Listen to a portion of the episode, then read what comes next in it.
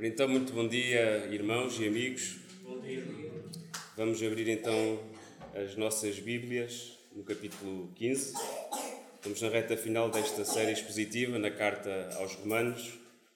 E o texto de hoje fica aqui no capítulo 15. É um texto longo e por isso eu uh, dividi-o em duas partes, até porque falo em dois uh, assuntos diferentes.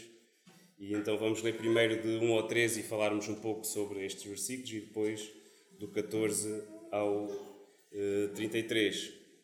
Então temos visto que até aqui que Paulo até ao capítulo 11, fazendo assim um resumo muito resumido, só um, assim uma passagem, que até ao capítulo 11 ele tratou da, da, da doutrina, não é? A partir do 12 então ele trata da ética do crente, por assim dizer. E uma das características de Paulo é que ele relaciona sempre a doutrina e, e o dever, a fé e a conduta.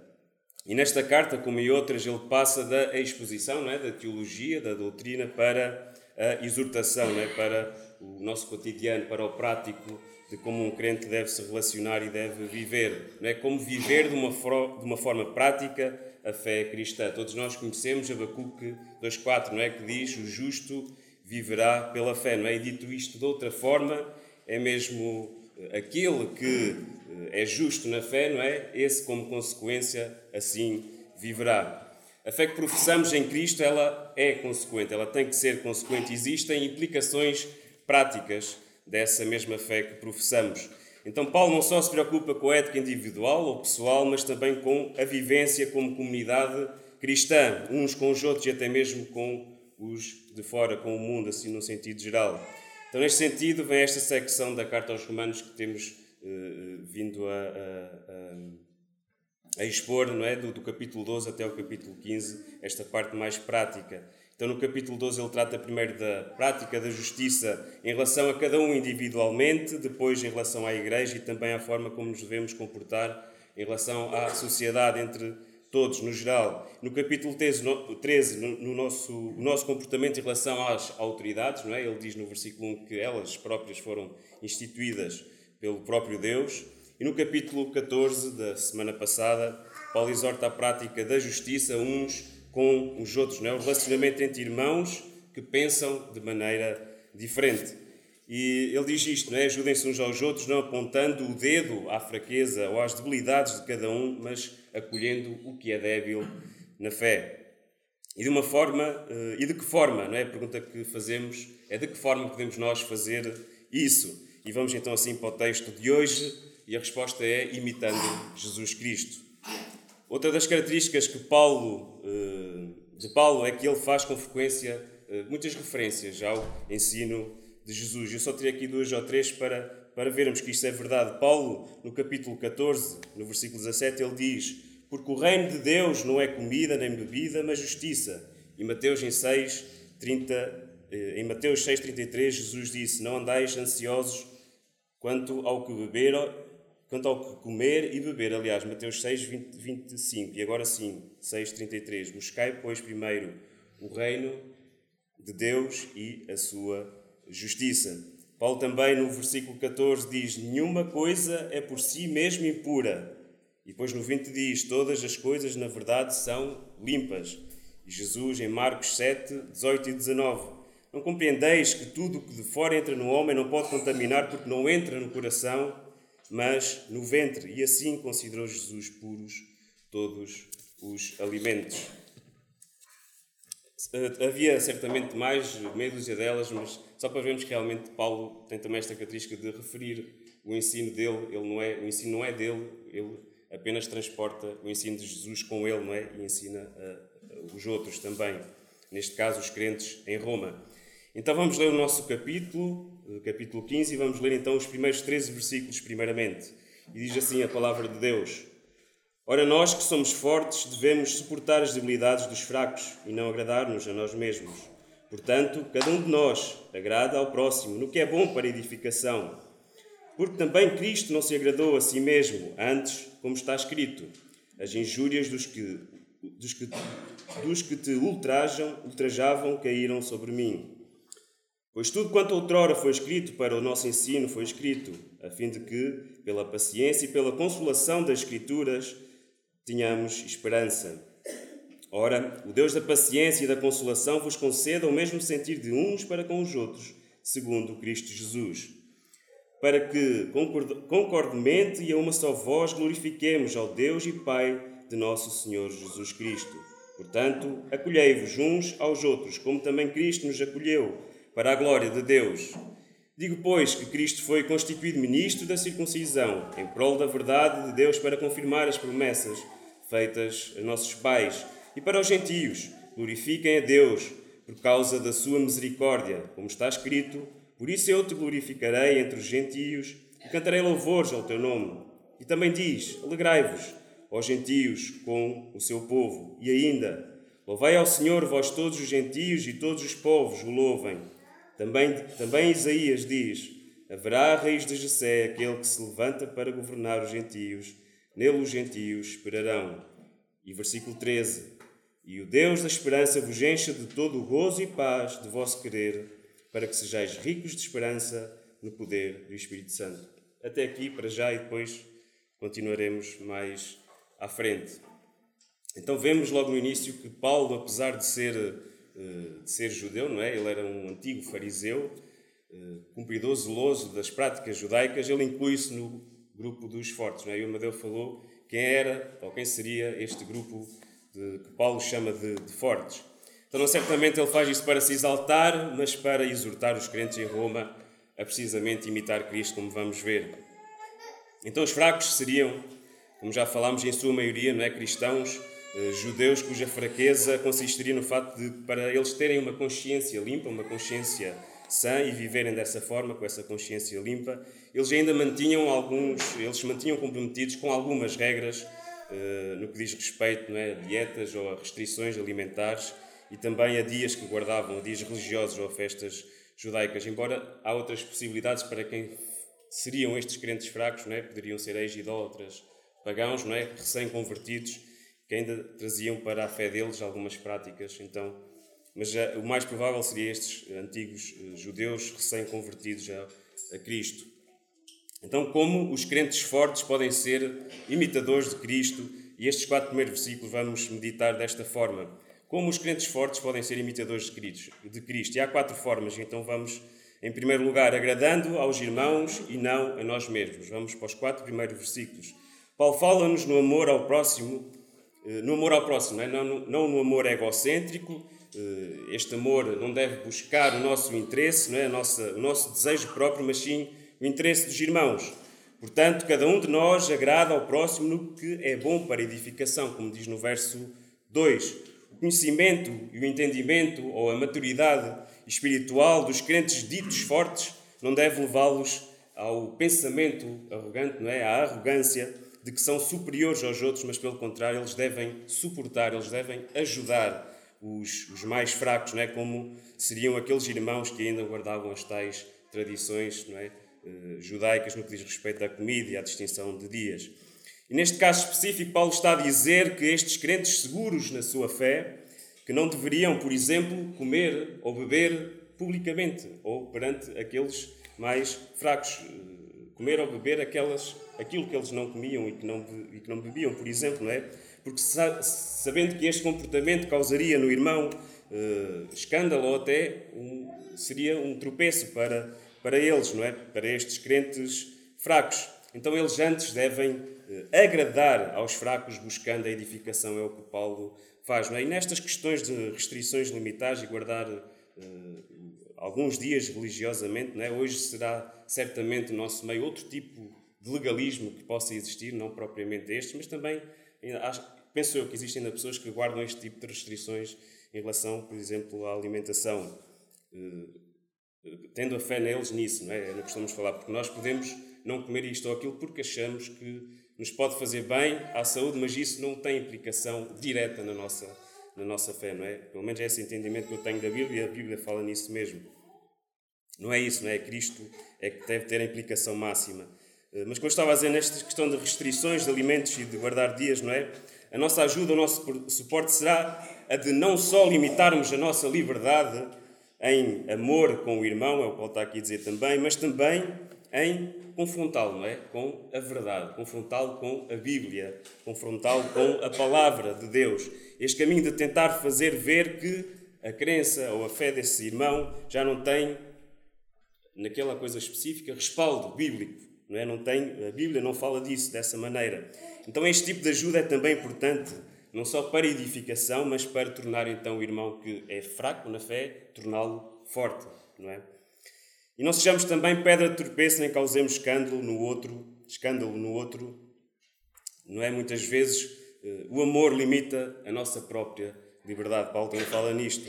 A partir do respeito com o irmão, não é? Ferir a consciência do irmão mais fraco é mais do que entristecê-lo. Muitas vezes é mesmo destruí-lo e isso é totalmente incompatível com o amor. Paulo fala nisso no versículo 15 do capítulo 14 eh, anterior, que diz: Se porém se por causa de comida o teu irmão se entristece, já não andas segundo o amor.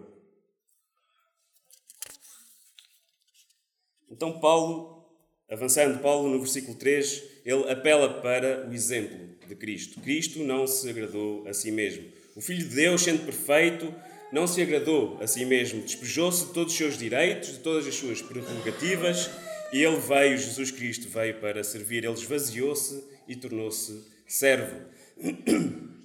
Submeteu-se totalmente à vontade de Deus Pai e suportou todo o sofrimento para salvar cada um de nós, tanto os crentes fortes como os crentes fracos. E avançando, as Escrituras foram dadas para nosso ensino, diz no início do verso 4. Temos então tanto o exemplo de Cristo como o testemunho das Escrituras. E pela consolação das Escrituras, tenhamos esperança. Devemos ter esperança, não é? Devemos Viver não de forma egoísta e arrogante, mas de uma forma humilde, altruísta, né? não pensando em nós, mas pensando também no bem do irmão. Eh, e devemos viver assim com, esta, eh, com este pensamento de esperança, não é? E com o ensino vindo das Escrituras. Sola é Escritura, não é? Uma das cinco doutrinas, cinco solos não é? da, da Reforma Protestante e esta diz-nos o quão importante é o ensino através da Escritura, não é? Da palavra de Deus, da, da Bíblia. E por isso é que nos devemos juntar não só ao domingo, eh, mas outros dias nos devemos juntar e estudar a palavra juntos, não é? Isso é bom. E também em casa, de forma intencional, também o devemos fazer de uma forma mais afincada, de uma forma atenta, não só ler por ler para eh, ajudar a uma oração ou fazer uma ligeira meditação, mas ler a palavra de Deus com, eh, com intenção, não é? Porque foi através das Escrituras, ou é através das Escrituras, aliás, que Deus nos ensina, como Paulo está aqui a dizer, a ter esperança. Então, em segundo lugar, adorando Deus em espírito e em, espírito de unidade, versos 5 e 6. Ora, o Deus da paciência e da consolação vos conceda o mesmo sentir de uns para com os outros, segundo Cristo Jesus, como diz no verso 5. Paulo então ora a Deus e apela à unidade, mas esta unidade que Paulo fala, ela não é natural ao homem, não é? Mas sim, ela é uma dádiva de Deus. O mesmo sentir de uns para com os outros só pode ser experimentado no âmbito da nossa relação com Cristo Jesus, não é? As discussões, as disputas e discordâncias internas na igreja, elas não glorificam em nada Deus. Elas só causam divisão, e ferem a comunhão, e por isso não devemos julgar nem devemos desprezar nosso, os nossos irmãos e as suas debilidades. O culto que agrada e glorifica a Deus é aquele que parte de corações unidos, não é? mesmo com o mesmo propósito e o mesmo sentimento. Este espírito que Paulo apela, ele certamente ou dificilmente seria um pedido para que os irmãos em Roma, porque ele está, estamos a falar nesta carta, concordassem acerca de tudo, não é? Eh, aliás, ele está aqui precisamente a dizer ou a escrever, a fazer um pedido, exortando os crentes para que se, eh, no sentido, para que se sejam unidos no sentido de os fortes e fracos se aceitarem, não é? Se aceitarem mutuamente, mesmo que de sã consciência uns e outros discordem em situações ou em assuntos secundários. Portanto, esta é uma oração pela unidade deles, uma unidade de mente, digamos, assim, no que diz respeito ao que é essencial na fé, ao fundamental na fé. Nós sabemos que em, né, em dois mil anos de, de igreja cristã ou de, de, cristianismo houve imensas imensas divisões, não é? Nem todas, certamente, por questões secundárias, algumas foi por questões de fundo, de fé, não é? Mas muitas foram por questões secundárias, fúteis, não é? De repente o irmão não concorda com isto ou não concorda com aquilo e pura e simplesmente sai, não é? Para procurar outra igreja ou até mesmo um grupo que não concorda, sei lá, de uma maneira irónica, não é? Não concorda que o pastor ou o pregador use calças de ganga e uma camisa aos quadradinhos. Então saem e formam uma igreja de um, uma igreja que só os pregadores só podem pregar. Isto, claro, de uma forma irónica, não é? Eh, mas existem muitas divisões por questões deste tipo secundárias, não é? Com mais ou menos, como esta que, que, que elenquei, não é? Que é uma coisa muito corriqueira, mas certamente existem esse tipo de discussão e esse tipo de divisão por causa de coisas totalmente secundárias. Ao contrário, por exemplo, de alguém que não crê na Trindade ou na divindade de Jesus. Isso sim, isso é uma questão de fundo, não é? De fé. E isso é indiscutível. Agora, as outras questões são questões secundárias, como Paulo aqui fala. Então, em terceiro lugar, como devemos imitar Cristo Jesus, é acolhendo uns aos outros como Cristo nos acolheu. Paulo então apresenta aqui, no versículo 7, apresenta aqui um modelo e uma motivação. Devemos nos acolher uns aos outros como Cristo nos acolheu, não é? O modelo e a motivação é para a glória de Deus. Portanto, acolhei-vos uns aos outros, como também Cristo nos acolheu para a glória de Deus. Em quarto lugar, sabendo que o próprio Cristo se tornou servo. Então vamos do 8 ao 13. Paulo então conclui esta parte da sua carta mostrando que devemos acolher uns aos outros na igreja porque o próprio Senhor, não é? O cabeça de igreja nos tornou, se tornou servo para salvar tanto os judeus como os gentios. É, é o que ele diz neste verso 8 e nesse verso 9, não é? Digo, pois, que Cristo, constituído ministro da circuncisão dos judeus, em prol da verdade de Deus, para confirmar as promessas feitas aos nossos pais, e para os gentios, glorificando, glorifiquem a Deus, e para que os gentios glorifiquem a Deus por causa da sua misericórdia. Então, Paulo afirma que o ministério de Cristo com os judeus deu-se por amor à verdade de Deus, no propósito de demonstrar a sua fidelidade com as promessas da aliança, como lemos, enquanto o ministério com os gentios foi devido à sua misericórdia. Uma misericórdia, neste caso, sem, sem aliança, não é? porque Deus não fez propriamente, aliás, não fez aliança nenhuma com os gentios. Como Paulo explicou, fomos enxertados não é? naquela, naquela árvore original, somos enxerto. Então, William Barclay explica que o argumento de Paulo é que podem existir muitas diferenças na igreja, mas há um só Cristo. E o laço da unidade entre os crentes na igreja é a sua comum lealdade a Ele, a Cristo Jesus. A obra de Cristo foi a mesma para judeus e para gentios. E para provar esse posicionamento, Paulo então segue citando quatro passagens do Antigo Testamento, não é? como, diz como está escrito. Então, e todas elas, estas passagens, mencionam antigas profecias do acolhimento dos gentios na fé. O que Paulo quer dizer é que, assim como Jesus veio a este mundo para salvar tanto judeus como gentios, não é? O que ele quer dizer à Igreja de Roma é a Igreja deve acolher também todos os irmãos, mesmo com as suas diferenças. Paulo reafirma assim a unidade e a tolerância cristã acima das diferenças, sejam elas culturais, étnicas ou até mesmo, como vimos no versículo 14, apenas de consciência. Então, Paulo conclui esta longa secção, não é? porque este, eh, acaba aqui aquela secção de aplicação prática que vem desde o capítulo 12, depois Paulo, a partir do 14, já fala de outro assunto. Então, Paulo conclui aqui esta longa secção ético-prática, ético-doutrinária, aliás, digamos assim, da sua carta aos Romanos. E vamos ler então no verso 13: E o Deus da esperança vos encha de todo o gozo e paz no vosso querer para que sejais ricos de esperança no poder do Espírito Santo. Então, a súplica do apóstolo Paulo pelos cristãos é por uma vida abundante. E Hernandes Dias Lopes tem isto bem sequenciado e eu usei um bocado aquele, as perguntas que ele fez. Ele faz cinco questões para nós compreendermos melhor esta súplica de Paulo. De, de onde vem essa vida abundante? Não é? Logo no início. E o Deus da esperança. A vida abundante procede do Deus da esperança. Tudo provém de Deus ele é a fonte de todo o bem e de toda a bênção. Segunda pergunta, em que consiste essa vida abundante? E vem a seguir, vos encha de todo o gozo e paz. A vida abundante consiste nisto mesmo, na plenitude do gozo e no reinado da paz. Quando temos gozo e alegria com Deus, nós também temos paz com Deus. Em terceiro, como podemos obter essa vida abundante? No vosso querer, é o que Paulo diz. A vida abundante não é o fruto do esforço humano, mas o resultado da nossa fé. O Deus que dá a vida abundante é também Ele que dá que nos dá a fé para alcançar essa mesma vida abundante. Ou seja, tanto o fim alcançado como o meio para alcançar são dádivas de Deus. Em quarto, porque devemos possuir a vida abundante, para que sejais ricos de esperança. O que nos espera na glória, isso mesmo deve nos instruir aqui, hoje, a nossa vida, aqui, hoje e agora. As coisas que devemos buscar não são riquezas terrenas, mas sim riquezas espirituais. Devemos ser ricos de esperança, pois a nossa herança não está neste mundo, aqui e agora, mas sim no porvir, não é? no, lar no lar celestial onde habitaremos com Cristo Jesus. E em quinto lugar, como poderemos viver essa vida abundante?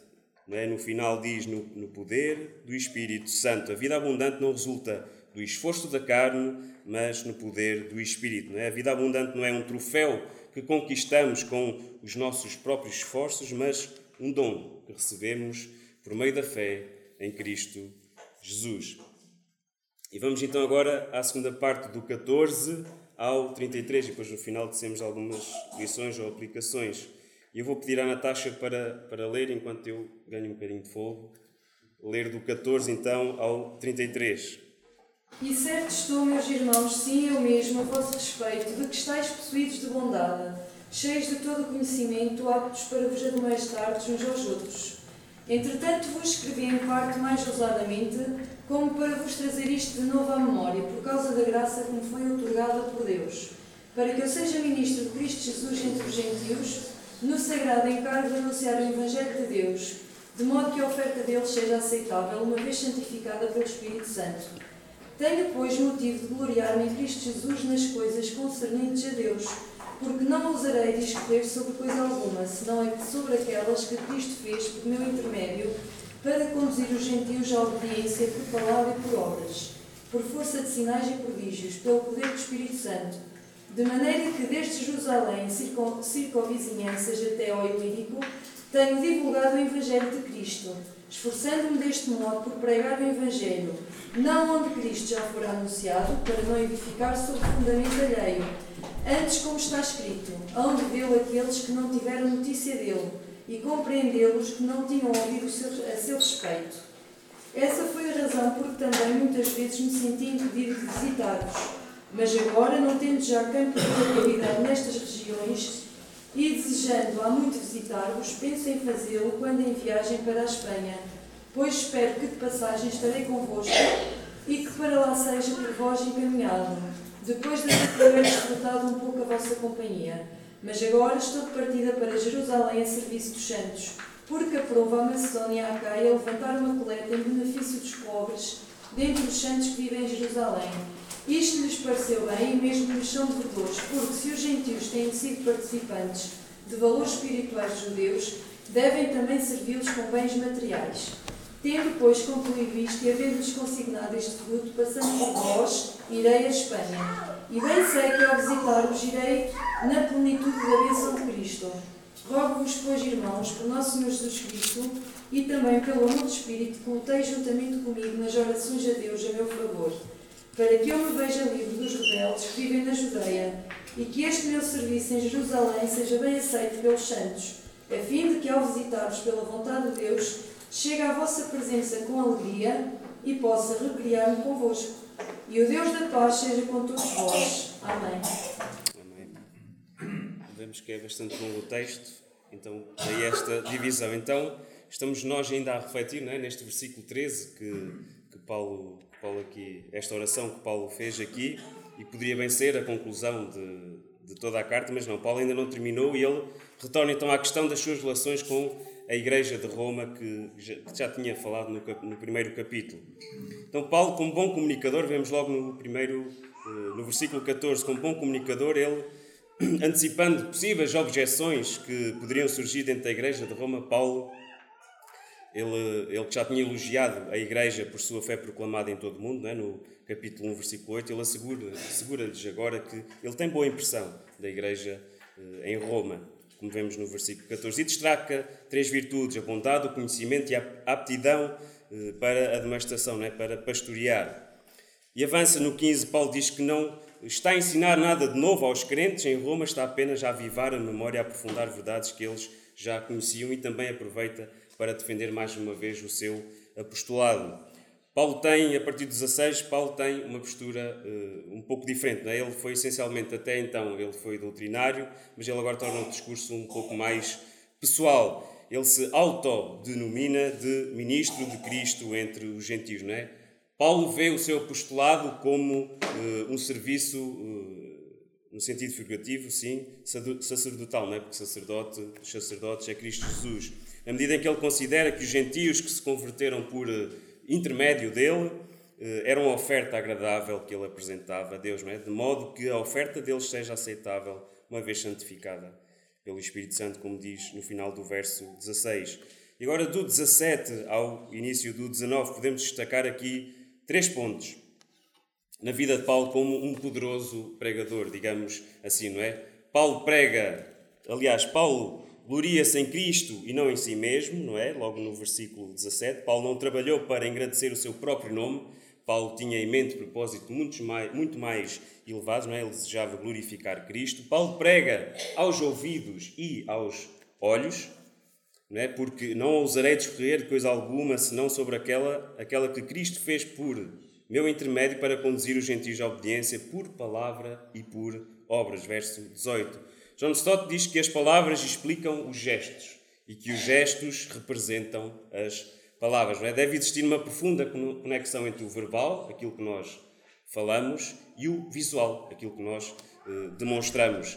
Então a palavra é, entre a palavra e a ação, deve existir sempre essa conexão. Não é? Foi assim o próprio ministério de Cristo Jesus. Ele fazia e ele ensinava. Lemos no relato de Lucas em Atos 1.1, Lucas diz de uma forma muito abreviada: Escrevi relatando todas as coisas que Jesus começou a fazer e a ensinar, não é? E o ministério de Paulo de conduzir os gentios à obediência realizou-se também por palavras e obras. Ele pregava e fazia, e fazia, não era? Ele pregava uma fé consequente. E também a ênfase de Paulo, vemos aqui no versículo 18, ali a meio, Cristo fez por meu intermédio. Não é? Paulo não estava nas coisas que ele fazia para Cristo, mas nas coisas que Cristo fazia por intermédio dele, não é? Porque ele sabia que a obra essa era de Cristo, não é? O poder vem de Cristo, Paulo apenas era um mero instrumento nessa mesma obra. E também Paulo realiza sinais e prodígios pelo poder do Espírito. Em Hebreus 2:4 diz assim: dando Deus testemunho juntamente com eles, apóstolos, por sinais, prodígios e vários milagres e por distribuições do Espírito Santo segundo a sua vontade. É? Paulo é um pregador poderoso, mas o seu poder não emana de si mesmo. Ele vem, esse poder vem de Deus. A sua força não vem de dentro, mas ela vem do alto, vem de Deus. Como já lemos, o seu postulado é confirmado com sinais e prodígios que são operados mediante o poder do Espírito Santo. E agora do verso 19, do final do verso 19 ao 21, Paulo Vemos que Paulo, sem sombra de dúvida, e reconhecemos todos, penso eu, isso nele, foi maior missionário da Igreja não é, de todos os tempos, ou pelo menos o, o pioneiro em que, uh, aquele que desbravou não é, primeiro essa área. Então ele plantou igrejas na província uh, das, da Galácia, Macedónia, Ásia Menor e Acaia. Paulo, então, tendo completado a obra no Oriente, não é, em no Oriente, então desloca-se agora para o Ocidente e, e, e propunha-se a evangelizar até mesmo em Espanha, lá no cantinho do, do Ocidente, como vemos nos versículos então mais à frente. Então, destacando só aqui dois pontos rapidamente importantes que vemos como Paulo como missionário pioneiro, não é? Primeiro, os limites da sua ação, não é? Paulo vai desde o extremo Oriente, não é? em Jerusalém, até ao Ocidente, como vemos aí no verso 19, ao Ilírico, para os mais curiosos, esta uh, região da Ilírica situava-se na costa ocidente do mar Adriático, não é? Na, uh, corresponde aproximadamente agora à Albânia, não é? Segundo o que eu li. Eu sou muito fraco em geografia, mas li isto, por isso deve estar certo. Ali na zona da Macedónia. Então ele vai desde o Oriente até ao Ocidente, a esta ação missionária. Em segundo lugar, a filosofia da sua ação missionária, não é? Uh, Paulo era, por natureza, um plantador, não é? E não propriamente um sustentador de igreja, embora ele certamente também desempenhou e bem esse papel. Mas uh, a prioridade de Paulo era não passar onde os outros já faziam ou já haviam feito o trabalho, uh, não que receasse certamente algum conflito com essas autoridades locais religiosas, não é? De, não tem nada a ver com isso, mas porque a tarefa de evangelizar novos, uh, novos povos, novas terras, ela era urgente. E Paulo tinha um fundamento bíblico para isso, não é? Ele diz, ele diz ali no, no versículo uh, 21 que no versículo 21, sim. Antes, como está escrito, hão de vê-lo aqueles que não tiveram notícia dele e compreendê-lo, os que nada tinham ouvido a seu respeito. Então, Paulo tinha um fundamento bíblico para a sua ação missionária, ir, ir onde ainda não havia sido pregado o Evangelho. E agora, dos versos 22 ao 29, Paulo, o apóstolo fala agora nos seus planos de viagem, não é? Inclusive, ele faz o roteiro de Jerusalém, Roma e depois Espanha. Uh, Paulo tem a intenção então de visitar Roma, não é? O atraso da visita, Paulo aqui uh, à Igreja de Roma, não se deveu agora, desta vez, a, a, barreiras espirituais, como outrora tinha acontecido, mas a oportunidades que ele não podia deixar de aproveitar, não é? Na, na obra de Deus, que isso sim é que retardou, retardou esta visita. É? Ele estava ocupado a evangelizar outras áreas e por isso é que ainda não tinha visitado Roma. Verso 34, Paulo tinha três propósitos para visitar Roma. Vemos logo no início, no capítulo 1, que ele desejava desfrutar um pouco da companhia também daqueles irmãos. No capítulo 1, ainda no versículo 3, ele diz que queria conseguir entre os crentes de Roma algum fruto espiritual, e agora, aqui no versículo 4, ele diz que pretendia ser enviado para Roma com o sustento devido, não é? Suportado pela, ou enviado pela Igreja de Roma para Espanha. Vemos no versículo 24. E o plano de visitar Jerusalém vemos no 25 ao 27. Paulo diz que vai a Jerusalém exercer o ministério de misericórdia, ele está a cumprir a promessa que tinha assumido diante dos apóstolos de Jerusalém. Podemos ler isto em Gálatas 2, 10, não é? Que ele não se esqueceria dos pobres, então ele estava a cumprir isso mesmo. Os crentes gentios, vemos no verso 26, da Macedónia e Acaia, demonstraram amor àqueles que não conheciam pessoalmente, não é? ofertando de uma forma voluntária, ou seja, evidenciando e pondo em prática o amor cristão, não é? que não consistia só em palavras, mas em ações. E 27 Paulo argumenta que os judeus repartiram também esses, eh, essas, eh, repartiram com os gentios essas bênçãos espirituais, não é? então eles agora estavam a repartir, a dividir, a repartir com eles as bênçãos materiais, não é? A oferta dos gentios aos crentes judeus não era apenas uma questão de generosidade, mas era também uma dívida espiritual. E em terceiro lugar, o, o, plano de visita à Espanha. Vemos no verso 28 e 29. Não podemos uh, afirmar, não é categoricamente, que ele tenha ido à Espanha, mas acho que há uh, evidências que ele realmente que ele chegou lá, mesmo aqui ao lado, à Espanha. E por último, 30 a 33. Uh, eh, Paulo conclui esta parte então da carta revelando o seu profundo senso pastoral. Ele não apenas cuida do rebanho, mas anseia também ser cuidado por ele. Não apenas ora pela igreja, mas também pede orações da igreja a seu favor. Assim deve ser a igreja, não é? Não é só o pastor que cuida do seu rebanho, mas o rebanho também tem que cuidar do seu pastor, não é? Orando por ele, intercedendo por ele. Assim deve ser também. Verso 30, Paulo então proclama também, vemos aqui eh, de uma forma eu digo que é explícita a Trindade, não é? Muita, gente diz a Trindade não é falada na Bíblia, ela é falada da Bíblia e é desta forma é explícita, não é? Paulo e proclama aqui isto mesmo, esta singularidade de Deus, não é constituída por três pessoas distintas. Paulo diz que a oração é dirigida ao Pai por intermédio do Senhor Jesus Cristo, por amor do Espírito. Podemos ler verso 30 que diz: Rogo-vos, pois, irmãos, por Senhor Jesus Cristo e também pelo amor do Espírito, que luteis juntamente comigo nas orações a Deus a meu favor. Ou seja, a oração é dirigida a Deus por intermédio do Senhor Jesus, pelo amor do Espírito.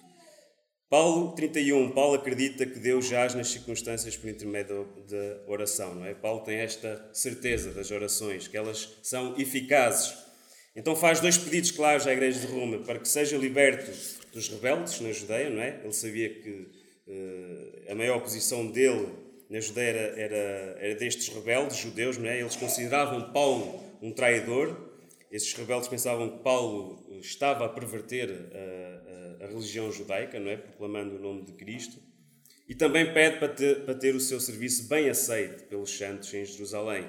A aceitação da oferta para Paulo uh, fortaleceria a solidariedade entre judeus e gentios num só corpo uh, de Cristo. Paulo desejava criar um vínculo mais próximo com a igreja, da Igreja Mãe, uh, não é, em Jerusalém, com as suas filhinhas não é, espalhadas pelo mundo fora. 32, Paulo então termina submetendo-se à vontade de Deus, a fim de que ao visitar-vos pela vontade de Deus, chegue à vossa, à vossa presença com alegria e possa recriar-me convosco. E o Deus da paz seja com todos vós. Amém. Não é? Paulo invoca sobre os crentes a bênção de Deus. E Paulo faz, e Paulo, em vez de falar sobre a paz de Deus, ele agora fala o Deus da paz. Não é? Quando temos o Deus da paz, nós temos paz com Deus e a paz de Deus. Não é? Trocando por outras palavras, Deus é melhor que as suas bênçãos. Porque quando temos Deus, temos Deus e temos tudo o que Deus é e o que Deus dava. Então, do começo ao fim da carta, Paulo se preocupa com a unidade entre judeus e gentios. Por isso, conclui rogando que Deus, que o Deus da paz, fosse com todos eles. E só aqui umas breves, já para terminar, umas breves lições ou aplicações. Ao vermos Paulo então com este cuidado para cuidar com este cuidado para com a Igreja de Roma, aqui especificamente nesta carta, ensinando e explicando o Evangelho de Cristo e como esse Evangelho ele deve ser vivido eh, em questões muito práticas, não é? que ele elenca aqui nesta carta, temos então que refletir em algumas coisas. Eu pus aqui cinco pontos rápidos. Primeiro, embora Paulo apela para respeitar os fracos, não é? nós acho que não devemos ou não podemos deixar que a consciência desses eh, ditos fracos ditem a ética da Igreja, não é? Senão pode existir o perigo de deixarmos de ser Igreja e passarmos a ser uma seita qualquer, não é? A consciência desses fracos não devem ditar a ética da Igreja, não é? Não deixar que nos tirem a liberdade de Cristo, eh, que, nos, eh, que Cristo nos deu, não é? E que tanto os apóstolos defenderam, não é? E lutaram até à morte, não é? E, mas sejamos Igreja de Cristo, não é? Sejamos Igreja de Cristo unidos firmes na liberdade que Cristo nos deu, não é? E não sejamos outra coisa qualquer. O que devemos fazer nesse aspecto é ajudar os irmãos mais fracos na fé e crescer, a crescer e a entender a, a, a profundidade da, do Evangelho de Cristo, não é? Que muitas vezes é isso que falta, perceber realmente o quão profundo e quando liberto é, quanta liberdade nos dá esse Evangelho de Cristo, liberdade para servir, não é? Liberdade para servir, não nos enganemos. A importância das Escrituras é o segundo ponto. Elas foram dadas por Deus para que fôssemos instruídos, ensinados e edificados. É? E daí a importância de estudarmos, como já, já referi, para podermos tomar decisões. E quando eu falo, não estou a falar só para estou a falar para mim, não é? Fazer uma meia-culpa. Temos necessidade de estudar mais, de ler mais a palavra de Deus, para podermos tomar decisões e viver nossas vidas com base precisamente nas, no ensino, no ensino bíblico. Em terceiro, Jesus Cristo é apresentado na Bíblia não só como um Salvador, mas também como um exemplo, é? um modelo de vida para todos nós. E se no nosso viver temos alguma dúvida em determinada circunstância ou situação, eh, façamos então esta pergunta a nós mesmos. Eh, o que é que o Senhor Jesus faria nesta situação, por exemplo? Sabemos que é difícil eh, é difícil cumprir com isto, não é? Mas façamos essa pergunta se temos dúvidas. Ou o que é que o Senhor Jesus, ou como é que o Senhor Jesus reagiu, não é? Porque nós temos a palavra e o relato da, da, da, vida, de parte da vida do Senhor Jesus, como é que o Senhor Jesus reagiu perante uma situação similar à minha? O que é que ele fez, não é? Então aprendemos com o exemplo maior, com o modelo maior que temos, que é Cristo Jesus. Em quarto lugar, Paulo, como apóstolo, foi um exemplo de um trabalhador da obra de Cristo por excelência, né? todos nós acho que concordamos nisto. Ele foi um verdadeiro plantador de igrejas pelo mundo fora. Mas se repararmos neste exemplo de Roma, na igreja de Roma, uh, segundo a tradição, ela não foi fundada por nenhum apóstolo nem por nenhum evangelista. Foram convertidos de, de Pentecostes ou até convertidos de, do apóstolo Paulo que foram para Roma e então lá começaram o trabalho, a obra de Cristo, né? e formaram então a Igreja em Roma, a Igreja de Cristo em Roma. Isto leva-nos a refletir do papel de todos os membros da Igreja também, aqui, hoje. Não pensemos que o trabalho de evangelismo ou de proclamação do Evangelho cabe só aos líderes da Igreja, não é? ao pastor, ou ao presbítero, ou ao obreiro. Não, não é isso.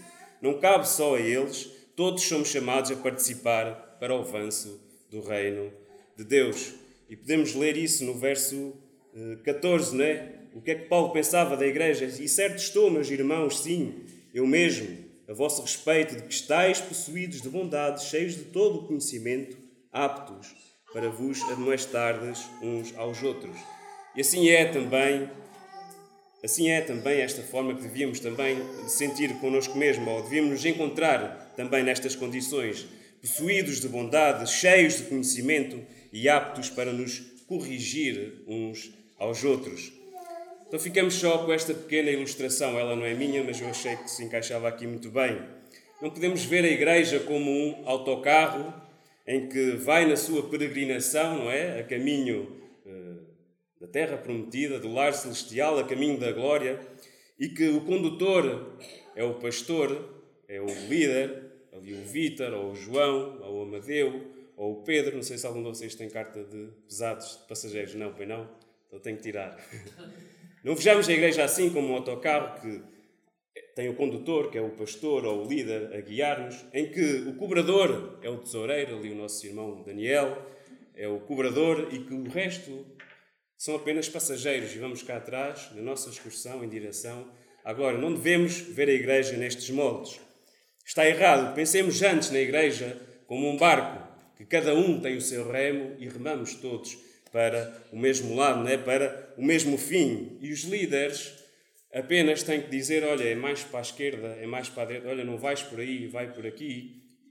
No máximo, eles têm que nos guiar desta forma, não é? Mas todos nós temos que remar para o mesmo lado e para o mesmo fim. Então ficamos com isto em mente, não é? Não sejamos meros assistentes, mas participantes na obra e no avanço do Reino de Deus. Que o Senhor Deus nos abençoe com a Sua palavra.